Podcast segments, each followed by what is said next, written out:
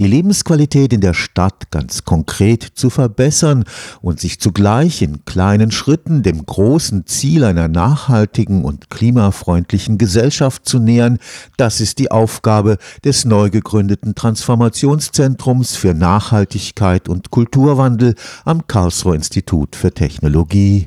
Damit das gelingt, muss wissenschaftliche Forschung direkt vor Ort präsent sein und versuchen, mit sogenannten Reallaboren die Menschen möglichst eng in die notwendigen Transformationsprozesse einzubeziehen. Ein Treffen von über 100 Reallaboren aus Deutschland, Österreich und der Schweiz markierte in der vergangenen Woche den feierlichen Start des Karlsruher Transformationszentrums für Nachhaltigkeit und Kulturwandel. In einem Grußwort hob der Karlsruher Oberbürgermeister Frank Mentrup die Vorreiterrolle Karlsruhes bei der Entwicklung von Reallaboren hervor. Diese Reallaboridee ist, glaube ich, in Baden-Württemberg auch so stark, weil sie sehr früh schon in Karlsruhe sehr stark war. Und das hat auch bundesweite Ausstrahlung bekommen. Und da rechnet dann die ganze Community damit, dass eben in Karlsruhe auch wieder einen Schritt weiter gedacht wird.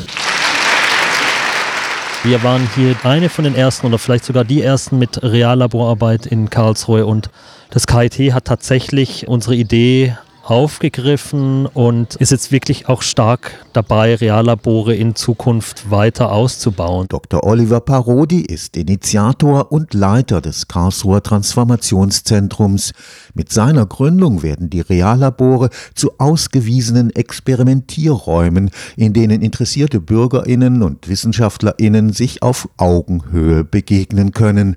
Das Netzwerktreffen in Karlsruhe diskutierte unter anderem einen Ethikkodex für Reallabore. Wer zum Beispiel profitiert von den Ergebnissen dieses Reallabors? Wie werden quasi die Gewinne gerecht verteilt? Und wie geht man mit Scheitern um? Reallaborexperimente können auch scheitern. Da braucht man auch ein Netz, um vorzubeugen, dass da wirklich Schaden entsteht und so. Also es gibt schon Themen, wo man schauen muss, wie man damit vernünftig und anständig umgeht. Ob autofreie Zonen, Reparaturcafés oder Solarmodule auf den Balkonen, die Experimente der Reallabors werden oft durch Rechtsvorschriften eingeengt. 30.000 Bauverordnungen zum Beispiel, das ist eine Hürde. Also wir stoßen an viele Grenzen, die im regulatorischen Rahmen liegen, wo Dinge aus gutem Grund vor 20, 50 oder 200 Jahren geregelt wurden, die uns jetzt aber daran hindern, wirklich den nächsten Schritt Richtung Nachhaltigkeit zu gehen. Und die sind ganz oft eben eben als Gesetz oder als Norm verbrieft und das sind wirkliche Hürden, die uns Probleme bereiten. Vor dem Tagungsort im Bürgerzentrum der Karlsruher Südstadt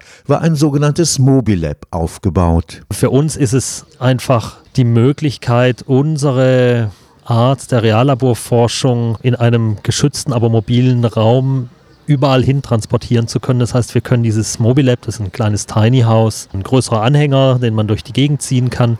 Wir können den an jeden Punkt der Stadt oder auch außerhalb hinstellen und quasi unsere Art der partizipativen Forschung dann dort betreiben. So wird das Mobilab beispielsweise vom 18. bis zum 20. Juli auf dem Karlsruher Marktplatz aufgebaut werden.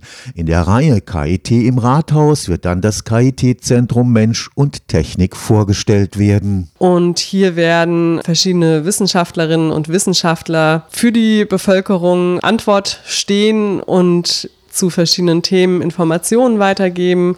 Wir werden auch partizipative Formate haben, bei denen die Bevölkerung eben ihr Wissen auch mit uns teilen kann, dass es nicht nur von einer Seite kommt, sondern eben beidseitig stattfindet. Wir werden ganz unterschiedliche Forschungen, die hier am Zentrum stattfinden, dabei vorstellen. Wir werden hier Balkon-Solarmodule vorstellen. Es wird einen kleinen Roboter anzuschauen geben und mit ihm interagieren können. Dr. Judith Müller ist Mitarbeiterin des KIT-Zentrums Mensch und Technik.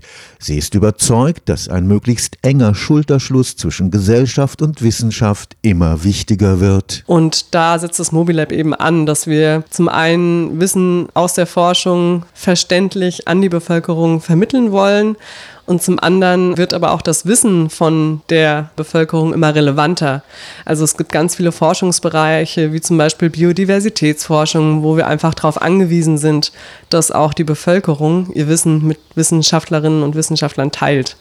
Oder auch in der Fernerkundung, die Erkennung von Luftbildaufnahmen, das Erkennen von Tieren, Pflanzen. Also Citizen Science ist einfach ein Bereich, der immer relevanter wird und Forschung lässt sich gar nicht mehr anders meistern in manchen Bereichen, wenn man die Bevölkerung nicht auch mit einbezieht, um zum Beispiel Stadtteilentwicklung voranzutreiben, um auch Meinungen von der Bevölkerung einzuholen und überhaupt Bedürfnisse erkennen zu können. Also was ist gerade in der Stadtentwicklung, was sind Belange, die die Menschen haben, was kann man daraus für neue Forschungsfragen entwickeln, die dann von Wissenschaftlerinnen und Wissenschaftlern beantwortet werden können. Stefan Fuchs, Karlsruher Institut für Technologie